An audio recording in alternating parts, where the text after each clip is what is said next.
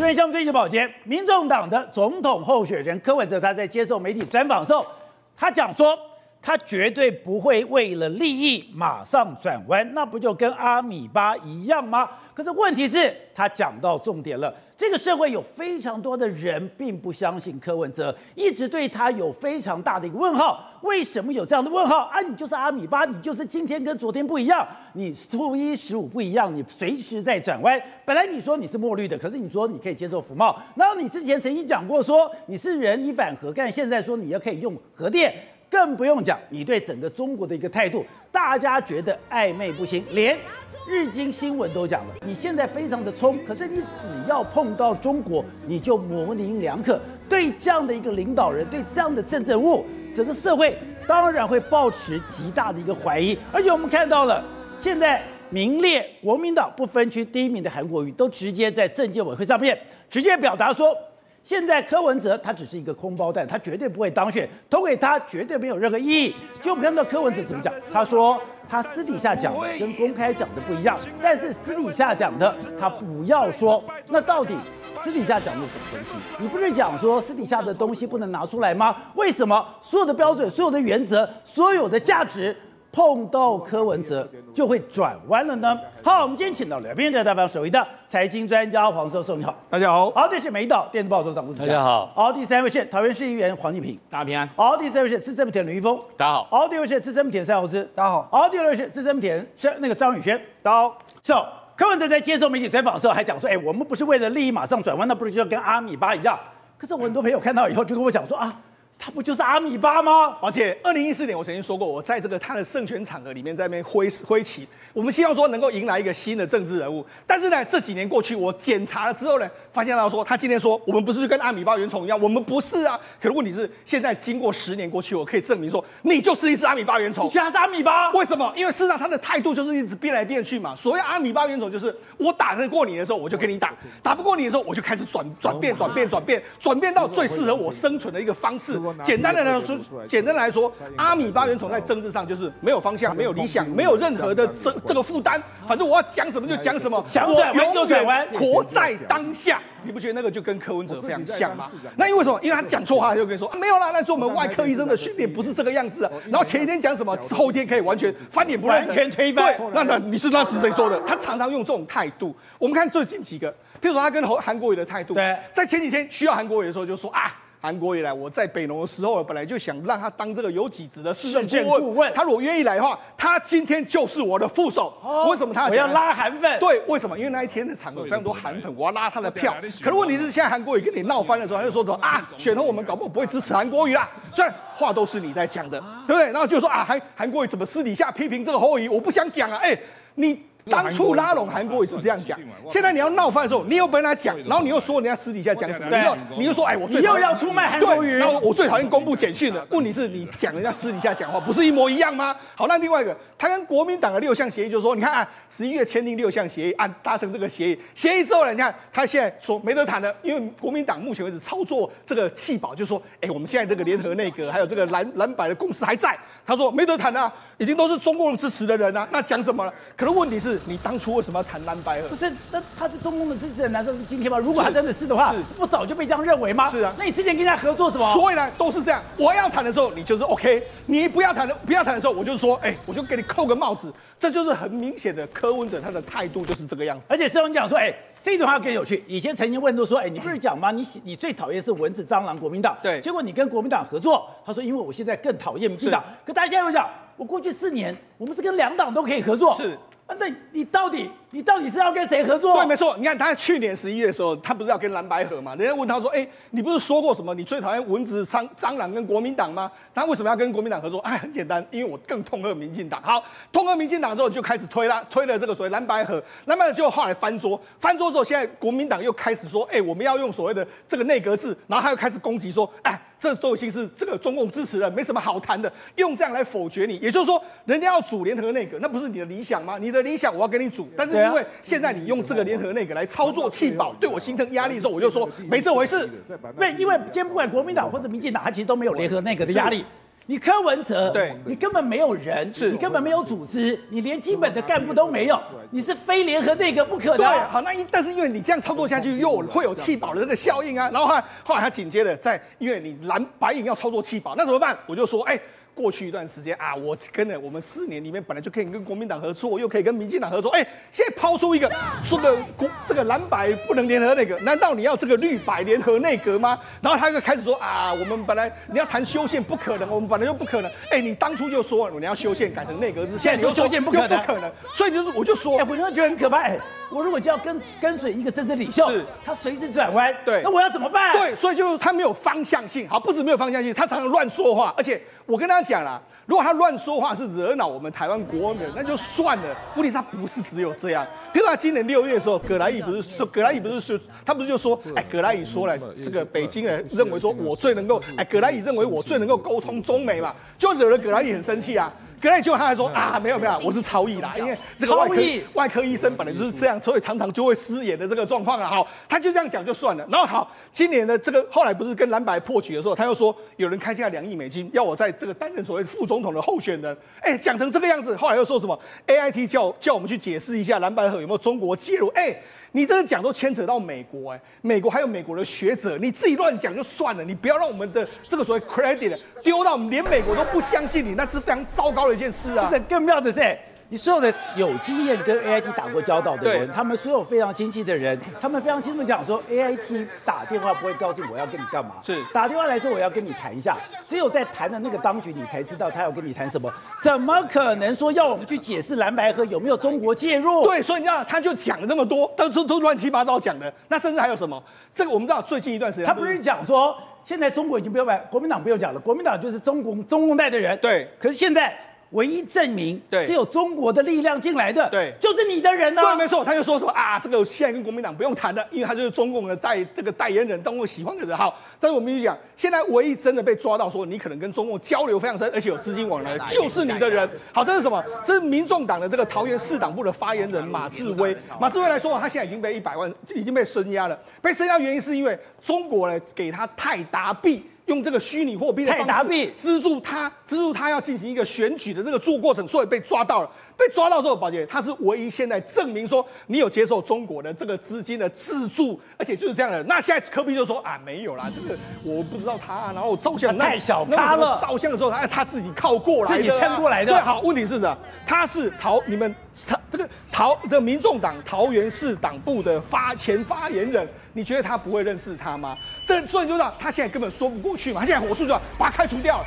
所以那是你开除没有问题，是。可是这样子的，第一个，这张照片你怎么想？因为你现在是总统候选人，对，总统候选人是有很强的维安管制，你没有点头，他根本不进不了你的身。而且他在跟你拍照的时候，明显的他连这个彩带的都已经背上去了。难道你当时你旁边你觉得有问题的时候，不会叫他把他拿下来吗？还有。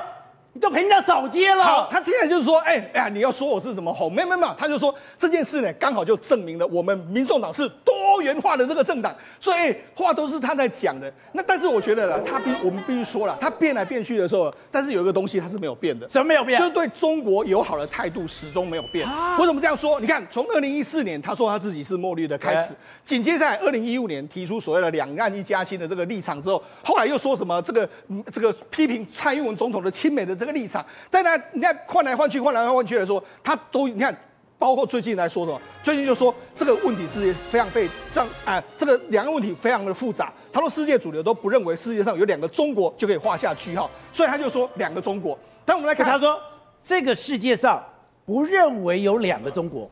不认为两个中国，那是只有一个中国吗？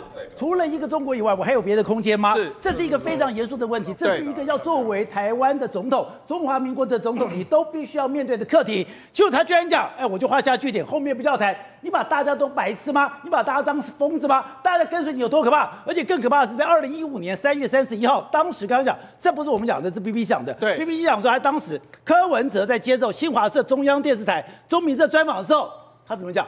他说。等于说，他说以台湾的现况，不少人对九二共识的内容并不清楚，包括过去的我。他说，一个中国的内容是什么，才是世界比较关心的。对，他现在他他当初说的话跟现在没有两样。他说，事实上，当世界当今世界上并没有认为有两个中国，所以一个中国并不是问题。一个中国不是问题。这是他接受中国媒体的访问的时候，后来 BBC 把他拦截截出来的一段对话。所以就是说什么呢？他认为说一个中国不是问题，他愿意接受一个隐含，他愿意接受一个中国。不是一个中国是最可怕的。我们刚刚讲了，蔡英文总统就讲了，你现在的九二共识加上一国两制加上一个中国，这是美国，这是中中国的三段论。中国的三段论就是要把台湾框下去。如果你承认一个中国，你只要承认一个中国，台湾跟中国就是内政问题。台湾如果跟中国是内政问题，我们台湾就变成香港化。如果有一天两岸发生冲突的时候，在一个中国的架构下面，如果那是一个内政问题，那个跟国际没有关系的话，美国是没有任何介入空间。这个是全世界最害怕的事情。就没有想到柯 P 接受了，对，但是他又说什么？哎，我外交路线上跟军事路线上会遵照蔡总统的这个路线，所以那你到底要讲什么？蔡总统的路线很显然跟你就是完全不一样的这个路线。好，那除了他两岸路线的不一样之外，宝杰，那他还有什么路线不一样？核能的问题。那核能问题当初他也说反核，对，从反核开始，核一直到最后的时候，还有终结核四，终结核四。就后来你现在怎么说？你说哎，可能提出核二核三研议啦，然后核四进行安全总体检这样一个方案。另外一个，你拒绝服贸，就拒绝服贸，现在。又说什么啊？我当初不是拒绝服贸，是反黑箱运动。所以你要讲来讲去，来东西你讲哎呀，对不对？你当初你讲，对，当初你讲成这样子，那甚至你看。那个二零二零年要不要参选总统了？也是这样说啊！啊，他妈妈一开始说啊，那那卖给算了，那那对小英，小英对那我温情啊，这样就后来他又说怎么参选的意愿很低，一直到七月的时候，他又说我很很恨蔡英文，我搞不好最后会去。就后来就说什么，哎、欸，九月十七号又演一出什么，他妈妈去登记，然后他把他拦回来。所以这样我就说嘛，你不是为了利益可以转弯的人吗？我们看了那么多，所以他说翻脸就翻脸。对，所以来说你不是阿米巴原虫的话，那谁是阿米巴原虫？对，董事长该讲的。日经新闻就出了一条新闻说，柯文哲是吧，是以坦率直率来赢得人心。可是妙的是，只要讲到中国，他就模棱两可。对，我把整篇文章看完了，就柯文哲对每一个人，你看讲话都很直接，对韩国瑜啊，对谁啊？你看他骂他的下面的人呢，谁家的狗把他带回家？谁家狗带回去？对，他是这都是直截了当、粗鲁无文，然后粗暴的不得了。这出这是这是我们看到一个非常直爽的。柯文哲，但是他谈到到中国大陆问题的时候呢，他开始模棱两可，开始开始回避，对，还躲躲藏藏。所以所以这个日经很清楚知道说这个叫不可靠。不是，而且可怕是，你知道吗？他是外面模棱两可，然后呢讲的全世界不认为有两个中国就据点了，然后就不用再谈下去了，他就开始给你模糊。可是。整个两岸问题最核心的，你要不要进入到中国一个框架的时候，在重要两岸问题最重要的关键是你要不要被中国框进去一个中国？他居然当时在二零一五年三月三十号接受新华社中央电视台中评社专访的时候就讲，事实上当今是没有人认为有两个中国，所以。一个中国不是问题，一个中国不是问题。这句话是一个一个一个一个一个询问句了，一个问句了哈。但是中国大陆不会希望以问句作为做最后的终结答案了。其实它后面有更发展出来让中国大陆更高兴、更快乐的一个语句了，就是两岸一家亲。那两岸一家亲就变成了整个的关系就不一样了，就变成了两岸是一家人了。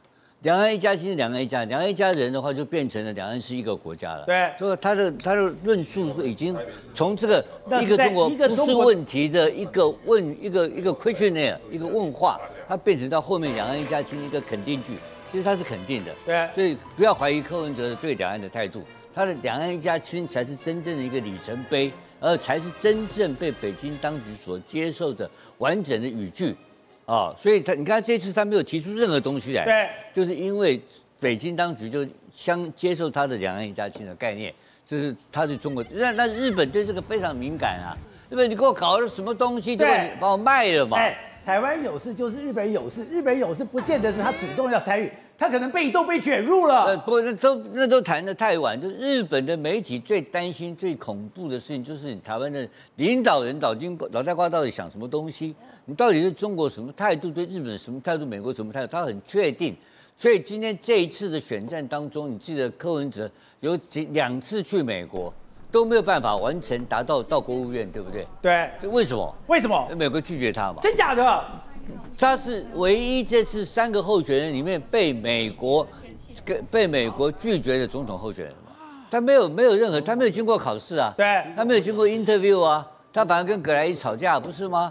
你看看整个过程当中，美国人就没有把他列入是一个可以谈话的对象。当然，最重要的理由并不是说他的这个人品哈，或者除了人品人格有问题以外，他有一个更大的问题，什么？他不会当选。所以美国一开始认定他不会当选，所以因此不是把他变成重要对象。对，到今天你认为他不重要嘛？对不对？所以柯文哲不会当选。可是柯粉都觉得他会当选啊。呃，那他随便讲，美美国中央情报局全世界情报。啊，美国中央情，美国每天收《美丽岛电子报》的民调，天天收，天天收，日经也每天收。大家都知道，最关键在讨论这个领导人的时候，他的价值是什么？就他不会当选的价值已经确定了嘛。当然不会当选以后，他重要性其实已经没有了，你知道吧？这是他核心的问题了。而且，金耀，日经也特别谈到说，你刚刚讲到的。所有人讲到的柯文哲都特别强调，一再强调两岸一家亲的柯文哲，在二零一九年成立台湾民众党，他跟国民党讨论结盟竞选总统数个月后，在该计划在最后一刻破局。对，那所以这个是他被关注的最重要的问题。好，从这个五这个一一一五这一天的这个签字破局的这件事情，才是震惊世界。是这一次整个选战中的最大的一个事件嘛，而这个事件也让全世界注目嘛，因为这个事件会造成蓝绿整个翻盘的一个事件，所谓的所谓的这个下架民进党会成功的一个关键的一棋。就是柯文哲的六项协议嘛，就那个六项协议目前已经毁掉，没有了，已经已经毁掉。所以从那个事件之后，国际的媒体的国际人士呢，对柯文哲有一个重新的评价，就是你们刚刚你们两位刚刚谈到一个最重要的评价，对，发现一件事情哦，柯文哲可以讲话不算话，这个这个定义被搞出来了。所以所有的日美媒体、欧洲媒体认为柯文哲讲话不算话，是已经变成了一个一个标准。签字可以不算话，对，就是柯文哲是一个不会 deliver promise 的人，他不讲话不算话的一个人。这个定义已经，他是一个 unpredictable，这因为 unpredictable 是不确定的一个对象，对，是好听一点的讲法。真正难听一点就是他讲话不算话。我们中用中国用台湾话的讲法很简单呐、啊。那所以这今年二零二四大选里面啊，台湾有个重大重大的发现，你知道吧？真是天佑台湾，我们运气太好了，你知道吧？我们居然发现有一个。叫做台湾大学医学系的教授的柯文哲来参选总统，他是一个讲话不算话、每每天胡说八道的骗子。哦，这个不可能的事情嘛，因为台大医学院的教授参选总统，结果讲话不算话，每天说谎。好，我们就回来谈第三个问题，那柯文哲为什么会讲话不算话？柯文哲是讲话不算话，然后他还言之有理、言之成章哦。而昨天的他跟今天的他、明天的他可以完全两回事。而且他讲讲的时候脸不红气不喘哦，所以他不是在说谎，你知道吗？大家都误会了，他不是在说谎。那他什么？不，他就奇怪，因为一个人当你没有道德感跟没有核心思想的时候，你今天跟明天本来就可以不一样啊。所以他每天都讲不一样的话，他每天是逢人说，他碰到什么人就讲什么话。所以他没有矛盾的感觉，他没有冲突的感觉。他没有痛苦，他没有挫折，他没有失败，他还没有错罪恶感，他真的是没有。比如说他说那个人，他那个马马之维，对不对？马之维啊，他这个是小咖啦。小咖。那当可是当时他碰到他是不是小咖？所以他为什么他在讲这个事情？他当那个场面他要去推卸责任搞跟他无关的时候，因为他基本上胆子很小。因为柯文哲有个特性，他胆小如鼠，真假的？他他不敢负责的。他你看，新竹高中毕业嘛，然后到然后到台大医学院嘛，对不对？然后到台大医学院，然后出事情被打到十八层地狱嘛，对不对？后面是不是哭哭啼啼？对。他一一辈子哭多少次？你看看，你有没有看？你我没有看过你哭过啊？我没有看刘宝杰哭过。刘宝杰有没有看吴子嘉哭过？没有。说不会哭的人啊，咱只看大丈夫啊，会一直哭干嘛？好学生，大教授。然后呢，一辈子就是因为一辈子就是功成名就嘛。当然，一哎选举台北市长，这个这个这个他变神了嘛。神。所以这个过程当中，他没有挫折，但是他也没有面临到艰困环境的挑战的这个曾经经过这的挑战的经验，完全没有这个经验啊。所以他很简单，他认为一生顺遂是他应该有的权利，你知道吗？所以他的问题，他问题要怎么解决问题？他解决问题方法很简单。就是他永远要扮演的一个主导者，永远要扮演一个伟大的人。当你要扮演一个伟大人是什么什么结果？你知道吧？我告诉你，不能犯错，我永远是对的。韩国瑜，你跟我讲的啊，是你现在跟我讲，你私下讲的不一样，你要投靠我。我你本来要当我的副市长的，我给他给你当，本来反正就是他用贬义别人的方式堆高自己的身价，以后你韩国瑜就是我小弟，啊，差点当我的副总统嘛，对不对？小弟，啊，对，就是小弟，我瞧不起你嘛。然后现在很简单啊，那个是私下讲法，他私下跟我讲是另外一个讲法。就是他可以自己把黑的就他是他可以或一直鬼扯的理由，就是说，因为他要当老大，他要一直维持一个居高临下的态度。我告诉你一个台北市的市政府有个有名的故事，他有名的故事，他有一句成语，他喜欢叫人家叫狗，你知道这个意思吗？真假的？他喜欢叫人家叫狗。他的幕僚跟我讲过一个很重要的话，他有个外，他他有他有他有他有一个狗啊，他叫做比特犬出动。你知道比特犬什么狗犬？你知道吗？很凶的啊！对，我不知道，我我也听，我也是听到人家讲，比特犬，他他跟部他的部下吵架，我不高兴的时候，他说比特犬出动。对，你看现在韩国瑜这两天丢出了一个非常强的震撼弹，这个强的震撼弹是讲说，哎，他说没有总统柯文哲、院长韩国瑜这样的一个选择，政党轮替是支持最强的在野党，就是一个侯康配。他也特别强调，票一定要集中，因为。柯文哲不会赢的，他是空包蛋。其实韩国瑜这样讲，就是直接跟柯 P 开干的啦。那一方面开干了，把他这个跟柯柯粉和韩粉之中的有哦，他不是，他说他是空气枪，对，他说他空气枪啊，他说空气枪，柯文哲这一场选举就是空气枪，非常的热闹，但是不会赢。然后所以他就说，亲爱的这个柯文哲支持者，再一次拜托大家，哦，这个把选票全部转回来好不好？其实就是对着当时也曾经投给韩国瑜的，那现在在柯本那边的人，然后把他这个拉回来。那为什么他会讲说柯柯 P 是直接像空气枪一样？因为他一开始就讲说，因为那时候我站在他后面，他在台上就讲，你就在现场，我在现场。那时候礼拜六晚上在这个中立的造势场，好造势晚会，韩国瑜直接就讲说，有的像刚刚一开始在起跑的时候，那个鸣枪起跑，嘣一声，很大声，很大声。那科比呢？他就是像这样的一个空气枪打出去，那其实很热闹，砰，很大声，很热闹，但是完全不会赢，不像我们那一枪一弹，不会先打到敌人的这个身上啊，会伤人的，会造成流血的，会造成很大的战损跟伤亡。所以韩国瑜他直接就是在用意很明显的。我那一天我们在现场看到大家整个欢声雷动，为什么？因为他这时候讲出来，感觉就像四年前他自己在选总统的时候，一支穿云箭射出去。直接对于收到穿云箭，透过媒体渲染、网络传播出去的所有的韩粉跟柯粉，你们听到了，这才是我的。这是穿云箭，他的穿云箭号令就是跟柯粉划清，不，跟柯比划清界限，跟柯文哲。所以你看柯比不是之前一直在讲说，哎呀，当时如果这个我找他哦，不只是北农总经理啊，当这个台北市政顾问啊，现在就是我的副手，他是不是有讲过？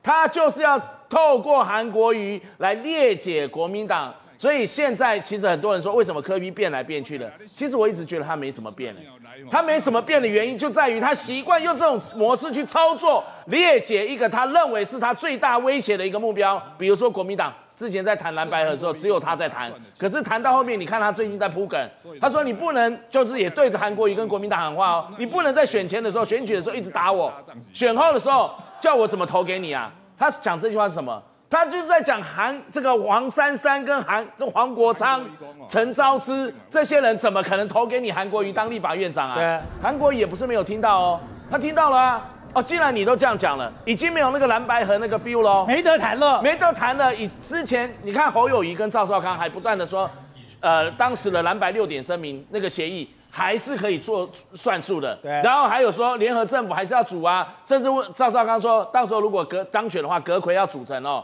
还是要去问郭台铭跟柯 P 的意见，可是柯完全不领情，才会有刚开始宝杰哥跟这个世忠哥在讲的。哎呀，我也不是一百八十度为了利益转来转去，他就是怎么不是？他不一直都是吗？他不一直都是，而且他就是私底下会把私底下讲出讲的话讲出去的人。哦，他当他没讲的时候，这有跟他们这个蓝白在谈判的过程中，国民党人自己回来之后，他就是会把私底下讲出去讲出去的人。除非你被他讲抓到了，说他私底下讲了什么这些，要不然呢，他一定会抓别人私底下讲了什么话去讲出去。他最近讲韩国瑜说私底下不是这样讲的，那请他讲出来，韩国瑜私底下是怎么讲？但是哪一个人私底下跟公开讲话一样的啊？就拿最近还不是一样？不是，我觉得最妙的是说，他不是讲那个两亿美金的事吗？两亿不之前讲两亿美金，然后把他一个很好的朋友给卖掉吗？卖掉，我一个很好朋友说，哎，这个到底怎么回事？我说哦，柯文哲有一个现象很很有趣，他讲的东西可能都是真的，可是兜起来都是错的。所以你刚刚讲那个，就于金宝非常的生气啊。他的这个金主也曾经是董念他的这个金主啊，所以今天柯批用这种方式来反反复复的操作。之前他去日本七月的时候，去年去这个见自民党的这个党团的干事长，党团哦参议院的是四根红尘啊，也不是茂木敏充啊，他也是这样子把人家出卖啦、啊，把四根红尘跟他讲的话硬挂在这个茂木敏充的这个头上。所以后来日本的这个学者啊，就是日本的台湾研究会的会长永山英树，他直接就像刚刚我们在讲说，他到底是在美国跟这个中国之间的。好像中立一样，不，人家这个永山英树就直接讲，他根本亲中，他在日本想要塑造的形象是美国跟中国之间的中间一样，但是一点都不中间，他是靠中国那一边。日本人都看得跟台湾人比台湾人还清楚，所以当柯 P 最近用采取这样的策略的时候，他其实有人讲说他在党内，哎呀，跟着黄珊珊走，因为最近是三三路线，在这个民众党才是奉为圭臬。三三路线，三三路线很重要，民众党现在是流行的三三路线。所以呢，其实柯 P 只是目前在铺梗，要不然你看他开始没有打游其坤，也为了选后他的这个民进党现在跟民进党合作，跟民进党合作，因为现在据说他在内部会议说，他民众党这次应该可以拿到十席，拿到十席的话，他就有资格跟民进党谈条件，让黄珊珊当副院长，然后选后跟这个民进党合作，绿白合作，这才是柯比真正的算盘呐、啊。好，所以宇轩，现在柯文哲又在转弯，哎，之前是蓝白合。现在是白绿合了，是当然啊，宝林哥，我们讲柯文哲、柯米巴原虫哦，他不只是精神层次上哦，我们精神层上，你仔细听他现在讲的一句话哦，他是讲说韩国瑜啊，你国民党一直弄我，一直弄我，对不对？那我选后之间怎么跟你合作？但问题来啦，问题是你不跟国民党合作，你可以跟谁合作？啊，就只剩下游戏坤了嘛。你就只剩下游锡堃一条路嘛？民进党没有搞过他，民进党没有骂过他吗？对嘛？这是大问题嘛？对吧？他讲的话哦，不用把每一件事情串在一起都不合常理，但你用一个概念逻辑去思考，你就懂了。平行宇宙嘛，哦，他是 one o one 宇宙的柯文哲，他是 one o two 的，每一个讲的都不一样，但每一个都合理啊，因为只限于当下。所以当柯文哲今天讲到说这个精神层次上的问题，对不对？哎，那你现在未来哦，记者问哦，那你是不是要跟游锡堃？他有没有否认？没有哎、欸，他都没有否认呢、欸，而且他还谈到内阁制跟联合政府的问题，我真的是跌破眼镜。过去宝杰哥谁讲到内阁制最先的？柯文哲，联合政府也是他先提出来的。他在去年的十二月，他还是讲一件事情，说未来执政首要的要务就是要推行内阁制，而推行内阁制的方法就是用联合政府。就你知道他今天被问到讲什么？他说啊，那很困难呐，我跟你讲了，那个刚开始没有办法做到啦，我们只能按宪政体制一步一步走。讲白了，你就是根本没有要弄嘛。他为什么要突然变成又不喜欢联合制？他在立法院的能量根本不可能修宪嘛。对嘛？那他为什么原本是支持内阁制跟联合政府？因为那时候要国民党的票啊。我要吸你国民党的支持者啊，证明我跟你是同一边的啊。对。但现在我不要了嘛，你现在国民党想要反过来蹭我嘛，所以他否决这个项目嘛。他真正否决的是谁？是韩国瑜吧？他在替为什么我不支持韩国瑜在找理由、找借口开脱嘛。而他的理由跟借口，除了国民党攻击之外，就是联合政府跟内阁是一开始不可行嘛。对。所以到时候他为了他当选之后，如果说立法院真的选上之后，他要跟谁合作？他现在根本没有否认哎，他今天有人直接问他说，你要不要跟游锡坤合作？你会跟民进党合作？没有，没有否认，没没有否认，不不，宝哥，这两个选项嘛，你要么是国民党，知道吗？要么是游锡坤，所以现在变成两种组合。如果说未来国民党获胜的话，会变成是韩国瑜配谁？可能是蔡壁如，对不对？这是国民党版本的蓝白合嘛。但如果说是赖清德获胜的话，会变成什么？变成是尤熙坤加上黄珊珊，所以明明一个叫蓝白河啊，柯文哲现在有另外一个算盘叫绿白合，绿白河了，对，绿白河就两组人选完全不一样哦。所以你今天当国民党获胜的时候，他的人选是一组；民进党获胜的是一组哦。我讲白了啦，今天如果说黄国昌跟这个我们讲陈昭之跟黄珊珊这三个人有没有办法接受韩国瑜？不可能嘛。民众党里面唯一有办法接受韩国语的一个人，就叫做蔡壁如，因为蔡壁如还让他站台嘛，所以这个情况你会看懂，未来柯文哲的剧本还是有两套。你以为说他真的完全倒向民进党了吗？也不是啊。他如果有一个万一，有一个嘎在，他一样科米八元虫的逻辑是什么？我可以变形，我随时能伸能缩。今天国民党我就用我的方案 A，用民进党我就用方案 B，反正 always 柯文哲都有他可以钻的空间嘛。